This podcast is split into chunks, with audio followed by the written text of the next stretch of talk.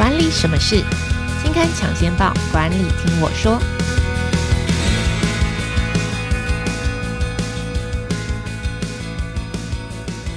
Hello，朋友们，大家好，我是经理人月刊的资深主编邵贝萱，我是贝萱，欢迎收听经理人 Podcast 管理什么事单元。这个单元每个月会跟听众朋友导读当期杂志的封面故事或是特别企划，那会请我们的编辑团队一起来跟我们分享专题制作背后的故事。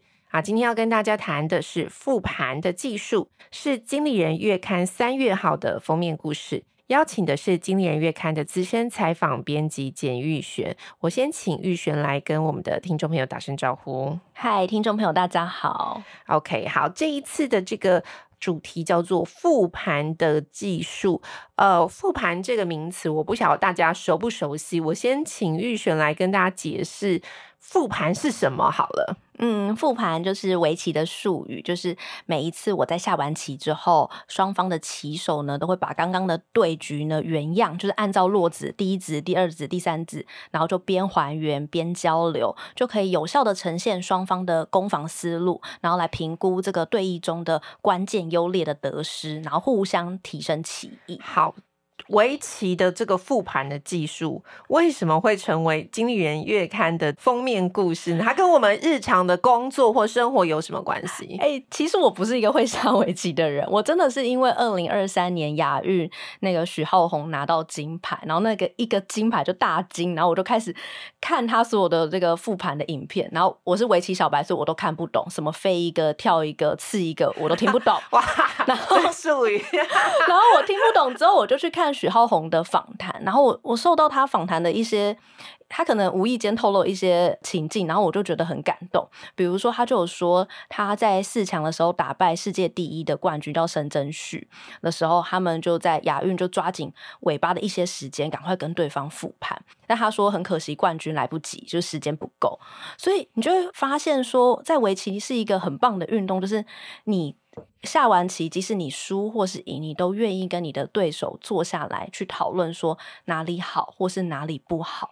可是你去想，你自己在工作的时候，比如说在检讨会，检讨会都是我每次最心痛的的时候。就比如你看，你主题学习做完之后，大家会给你很多回馈的意见。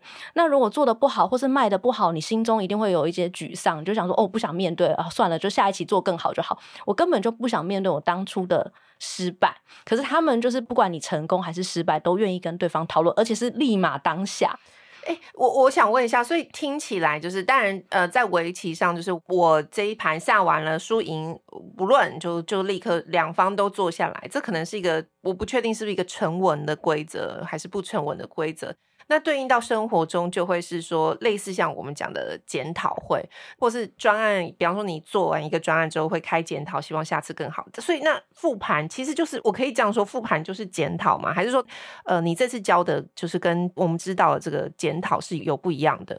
贝轩刚刚讲的检讨确实跟复盘是很相像，只是复盘是比较有系统的检讨方法。你去想围棋，他们会再重新的去回顾或是推演他当初去怎么做的。可你去想你的检讨会，你的检讨会都是大家去列举说，哦，他觉得这个东西做得好，或是做得不好的地方，他会很像一个分享会。嗯，比方说我的 Podcast 的节目，我只帮课程带了五十单，你就会哦说自己这五十单很棒啊，然后我就分享经验跟大家讲说怎么带单。可是你有没有去思考说，这带单的五十单是好吗？或者是你去有没有去很仔细的去衡量说，诶，这个五十单或者是我们当初这个结果，我有衡量的依据吗？或者是去分析说，为什么可以带单带这么多？是你讲的好，还是产品本身有魅力？然后你有没有去归纳这次成功的经验，把它变成 SOP 或是范本传给同事呢？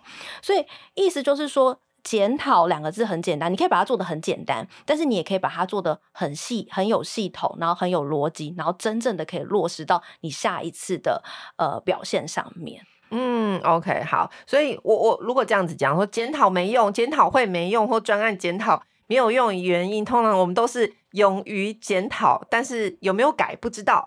然后，或者是说，到底是好的地方或是不好的地方，我们也就停留在哦，我知道这次好，这次不好。那当然不好的，我们可能会出一些哦，下次可以怎么改进。可是其实没有很。深入的分析说为什么好或为什么不好，或者是说你衡量比较标准在哪里？所以这次的复盘会是一个比较有系统性，然后可以更深入的，真的让大家好好的开一个检讨会，不是说啊我指责说这件事情做得不好，那我们下次如何做得更好，就到这边就结束了，没有那么简单。它其实是一个。有比较多步骤，跟你在做每一个步骤的时候，你应该要看什么？好，那在我们进入这次讨论这个主题，说到底我们要讲复盘，或是应用在工作上的复盘有哪些步骤，或是说在我们的主题这次有教大家什么之前，我更想要知道，就是输的时候开检讨，或是成绩不好的时候开检讨会蛮正常，就不好嘛，我们就要检讨嘛。赢需要检讨嘛？我这次都已经成功了，我都已经赢了，我还要。开复盘会议吗？需要吗？嗯，这个也是大家常常会有的嗯迷思，就是比如说检讨会，然后就是大家要把失失败拿出来，那成功的部分我们就觉得很棒，就继续保持。可你有没有去想过，你成功的原因真的是你以为的？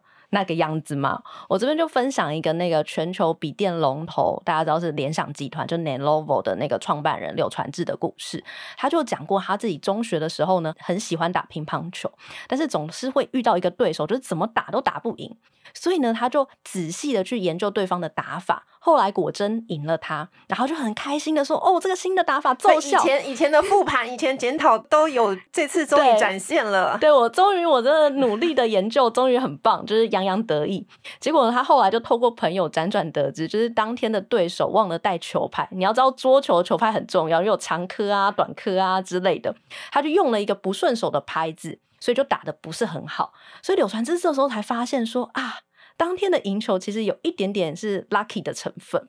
所以这个故事就给柳传志一个启发，就是人很容易在失败的时候，我们会把错误给外在。就比方说我业绩不好，我就说我这个景气太差了，然后不愿意去检讨自己的行销计划。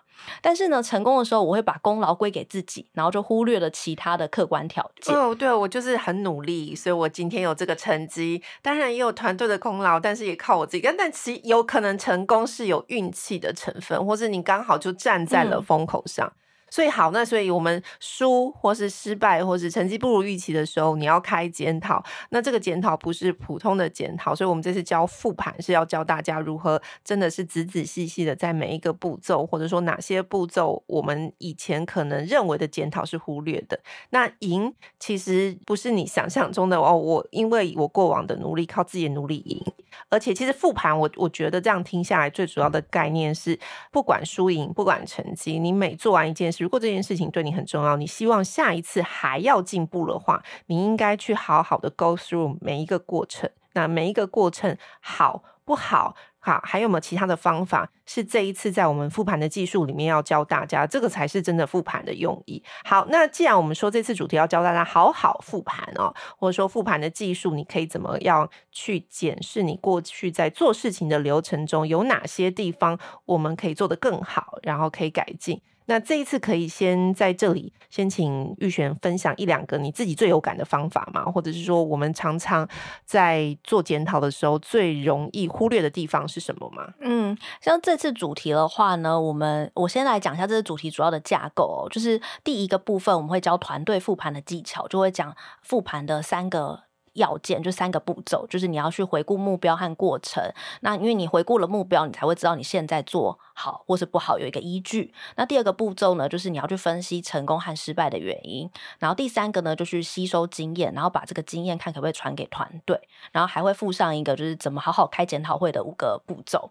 那第二个部分呢，就比较有趣啊，我自己觉得蛮有趣的，就是第一个叫做个人工作的复盘，就是你要怎么去反思你的工作现在的状况，你未来要怎么进步。然后这里面呢，有一个方法叫做，这是《逆向工程》这本书的作者提供的，就是他说他都会写未来日记或者五年日记，意思就是。哎、欸，我我讲到这本日记的时候，贝璇在笑，因为我看我们，我跟你说，玉璇因为这一次的主题推坑了我们大概编辑部半个团队的人都开始去买这个未来五年日记跟未来三年日记，这个未来五年日记跟未来三年日记真的有这个产品，大家可以自己搜搜看，因为我们今天没有下广告，但是。它真的，我我就只差那 click，但是就是点击购买，现在还在我的购物车里。我跟你讲，他 已经在 seven 了，我还不敢去取货，因为我一一一取货就要开始检讨自己。是对对，他这个日记很有趣，因为有时候你自己在写日记的时候，不知道大家会不会有一个想法，就是就是像流水账的把它记下来，可是你也没有什么目标，那你怎么会去看到自己有没有进步，或者是你过去的表现怎么样？但未来日记，未来五年日记，它比较有趣的是，就是它三百六十五天，每一天都会有个问题，然后你会连续答这个问题五年，那你这五年你会一直回头去看你过去的答案，你就会发现说，你以前为什么会这样想事情，现在为什么会这样想事情？我给大家几个题目，它不是每个题目都很哲学哦，有一些题目是说，比如说。如果明天你没有限制，你会想去哪里？这是比较简单的。但有一些题目，比如说从一到十分，你有多快乐？哎、欸，等一下，我想打个岔，就是为什么这个未来日记可以帮我进步？就比方说那个问题，就是说，如果明天你没有事情的话，你想去哪里？这可以帮我进步什么？哎、欸，我觉得这个可能是还好。但是我觉得从一分到十分，产品你就先吐槽产品，不是因为他说他他这个有个目的，就是说你每一个他有一个理由，就是说你每个问题都像是从一到十分，你有多快乐？就你评估现在的工作表现，你会写不下去，你知道吗？我会不会写到最后变成一本负能量日记？可能哦，那那你就要去检讨为什么你会负能量啊？哦天哪，我都已经这么负能量了，我还要检讨自己负能量的原因，就是你就是对啊，就比如说从一到十分，你有多快乐？我第一年我回答我超快乐，然后写了一些原因，然后第二年我就说我现在非常不快乐，我现在工作怎么样？那你是不是就是你的工作上面或者你的健康上、你的生活上有一些 problem，你需要去克服？嗯、这就是这个五年日记可以帮助你的地方。检讨到最后，嗯，这个工作还要继续待在这。哎，这可能这这就对你有帮助。哎，我大家不要小看这个日记的力量，因为我们这次访了一个剑桥信源的董事长。是剑桥信源，它就是一家大的药厂，就是他是在做咳嗽药粉。我相信 COVID-19 的期间，大家应该吃过他们家咳嗽药粉哦。然后呢，那个董事长他其实本身也会下围棋，他也是围棋六段的那个业业余六段的高手。然后他呢，在访谈的时候，他的那个脚底下就放了二十多本日记，然后又搬出来。然后那个搬出来，他就说他每一周都会花一点点时间去写日记。那他写的内容其实也没有什么限制，只是他会把他这周的所见所闻，然后变成他吸收之后写出来。然后他在里面就会写说，比如说他有观察到哪一家企业表现不错，可能是未来很合适的并购对象。十年前写的，十年后他真的把它并购了啊！所以。那那我先我想先问一下，就是您那时候去采访的时候，偷看一下他日记写的内容是什么吗？我有看到他真的有分析那家企业的那个方方面面，oh. 然后他有说，就是比如说，因为他是董事长，所以他都要拟定剑桥信源未来的每一年的计划。嗯，他说他当他不知道要定什么计划，他就去回去翻他日记，就是什么当初他觉得重要没做的，嗯，他就把它列进去。比如说，为什么他并购对药厂来讲很重要？他是。靠着并购不断的壮大，嗯，可是他以前就提过说，你要壮大一家公司，你需要有人才，嗯，然后他就是在去年，然后就发现说他这件事情好像还没有做的那么好，所以去年就是他的人才培养年，嗯，所以我这样听起来就会是说，呃，如果你有一个目标好了，说的都不算，写下来就对了，就是你你写着写着，你可能会有更多的联想，所以我觉得未来日记的重要性，它倒不是说你今天做了什么，明天做了什么。而是你有什么想法写下来，要有机会再翻的话，你就发现，哎，我自己做，我我先不论他有没有做到，但是你写下来，或者是我把这个目标放在那边，你看得见，他好像就会给你一个往前努力的这种行动指标吧，或是一种一种激励的方式啊。我觉得写是一件蛮重要的提醒啦。OK，好，那这次是个人的复盘嘛，就比较希望大家透过书写的方式，然后去检视一下目标，检视一下自己的做法。团队的复盘就是是开检讨会议的一些提点跟方法吗？对，然后我们还有一个叫做复盘他人，就是我那时候第一次听到这个复盘他人的时候，我想说复盘他人到底是什么意思？然后我后来才知道，就是说。原来复盘他人就是我们常常看到，你会有一些呃模范跟标杆吧，就看到啊，他好厉害，我想学习他这个很会讲话，很会简报，他某某某很就是做什么事情很杰出，你都会学习，但你就是停留在羡慕的阶段。复盘他人其实是教大家，就是如何真的就是有方法的去。学习别人的长处，我这样子解读好了。对，里面我们会带到一个蛮重要的方法，叫做逆向工程。那逆向工程指的是就是你会去系统性的拆解一个物品或是事物，然后探究它内部的运作方式，然后从中呢去得到一些重要的洞见或是经验。就举例来讲的话，如果是用逆向工程这本书来讲的话，它里面有教大家说，如果你很想要成为一个很好的演讲家，你就去看 TED 里面就是点阅率很高的讲者。然后你就去拆解说，哦，他是怎么样去破题的？那他讲一个段落，加了几个故事，然后呢，他大概什么时候会做结尾，然后或者什么时候有几个转折？那你把他这些写下来之后，你就按照他的方法去仿做一次，就是用这个架构去仿做一次，然后从中呢，去找到说，哦，自己可以再进步或调整的地方。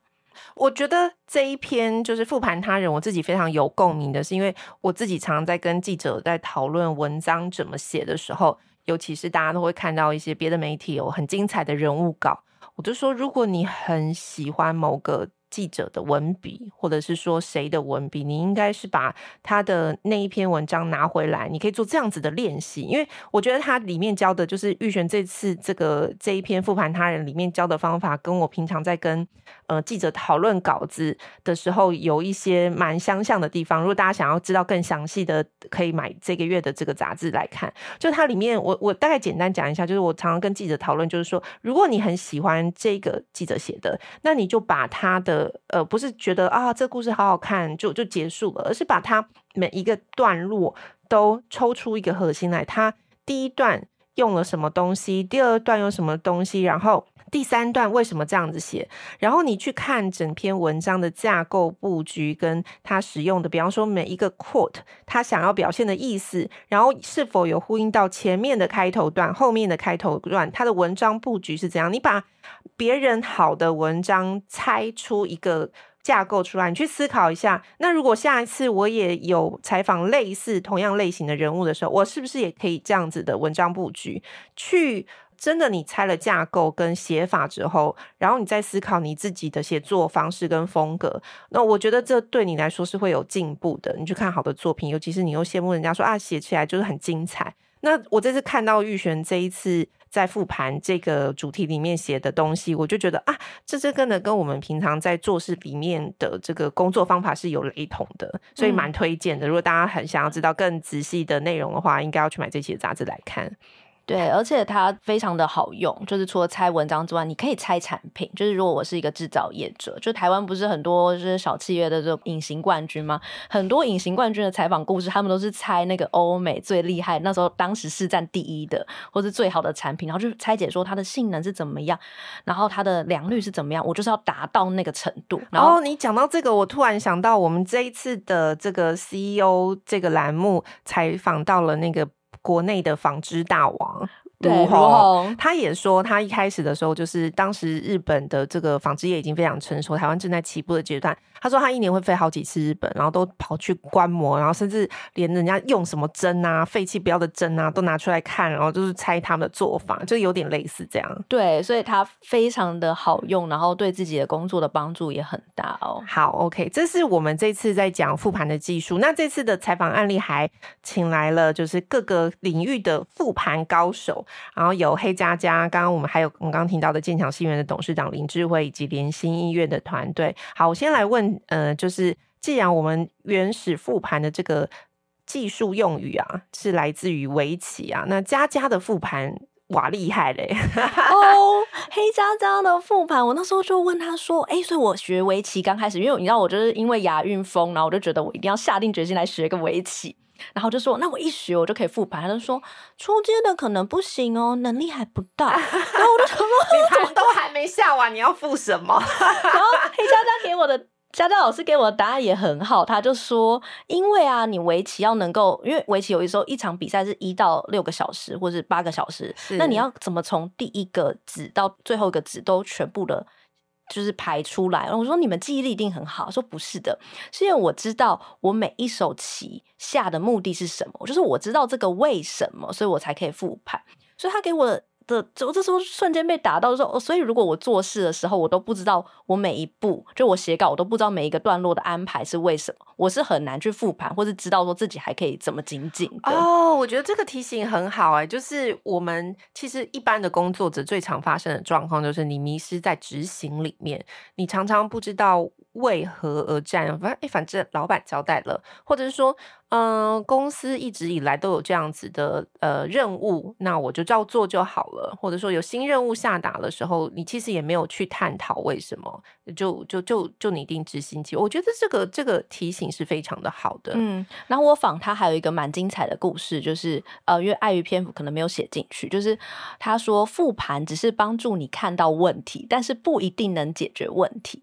他就有讲，就是他在参加二零二三年亚运以前，其实是有一段小低潮。的，就是不管怎么下，好像都嗯临门一脚没有办法赢，所以他就回去反复看自己的棋谱，然后就发现自己有标准手的问题。所谓的标准手，就是总是只是下最安稳、最平稳的那一手，然后别人追杀他的时候，他就说：“我就是跑跑就对了。”可是这在情势不好的状况就没有什么效果，因为你越跑，别人就越杀你。然后他就说他有发现，他复盘他有发现，他就真的很想改。可是不知道听众朋友有没有那种感觉，就是有时候。当你一个工作已经做得很熟悉了，已经游刃有余了，你要改，就是你要跳脱这个套路是很困难的。就比如说，我现在写稿都有一定的 SOP，我要改就没有办法改。所以他这时候呢，就有一个机会，就是可以邀请他去演戏。然后就想说，那不然我在这个围棋的这个标准手里面改不了，那我就去跳脱去做别的事情。所以他后来就去演戏。他说演戏跟下棋是很不一样的，因为下棋就是你心中的千山万水是不可以让对手知道的，因为对手只要知道说哦，你想跑你想攻，他就会有应对的策略。所以他们通常你有看佳佳老师下棋的表情，就是面无表情。哎，真的，我刚刚有访谈到一半，然后我就说好，我们拿棋盘来拍照，他瞬间变得很恐怖。没有啦，就是扑克脸，就是很冷静。然后他说说下棋就是他要学另外一个方法，就是要把他的情绪表达出来。他说这种透过这种跳脱不同领域的学习，让他这个心态上面后来就有一点点改变。然后所以他在前几年的时候，他遇到一个对手，他以前都赢不了。可是因为他这个心态改变，就他不会总是逃跑，敢于应战了。他后来就赢了他。哦，哇，这故事很有趣诶。所以好，我们复盘是教你检讨自己的，就可以再进步。但是实际上找问题的方法，就是我真的要解决我现在有的问题，你可能还要再更多元化的学习，而且可能是跨领域的学习。我觉得这个提醒也蛮好的。嗯、好，那这次除了佳佳之外，然后我们刚刚提到的这个剑桥新源的董事长，还有访联新医院团队。呃，医院要怎么复盘呢？嗯，因为。最联心国际医院来讲，他们蛮重视的，就是因为你知道，在医疗的场景，就任何一个错，只要一发生，都会非常的严重，所以要怎么去确保不恶过，就蛮重要。所以他们其实很强调说，我这个单位做的就是可以值得精进的地方，或要调整的地方，别的单位也可以知道。特别是他们有不同的院区，所以他们就有一个知识管理的平台，就是比如说 A 院区他做了什么样的调整，比如说他的 SOP 加了哪些内容，或者他精进了哪些。项目，那另外一个院区可以借由订阅的方式，马上就知道说，哎，对方有这样调整，那我可不可以去请教他说，哎，你这样的调整是什么原因？那我们有没有什么可以一起改善的地方？我对于这次他讲了一个，就是应该是院长讲的一句话，我印象很深刻，我也觉得很有共鸣。所以大家如果呃蛮喜欢的话，也可以翻翻这一期的杂志哦。就是说，SOP 可以让一个人更好。但是呢，复盘是可以让第一百个人做的比前面的人更多更好。他的原句是什么？他的意思就是说。SOP 的话可以让每个人都变得一样好，可是复盘因为或者是这种集体讨论或者是知识分享，可以让每一个人都奠基于前人的经验去学习，所以可以让第一百个人做的比第一个人好非常多。那第一千个人也可以做的比一百个人更好。哦，OK，我觉得这个大家可以，就是如果你是团队的领导者或是主管。其实有一个知识分享的资料库，或是知识共享的方法，定期拿来呃 review，我觉得也是一件很好的事情。好，做完这次的复盘的技术，嗯，玉璇最大的感想会是我要好好开始写未来日记吗？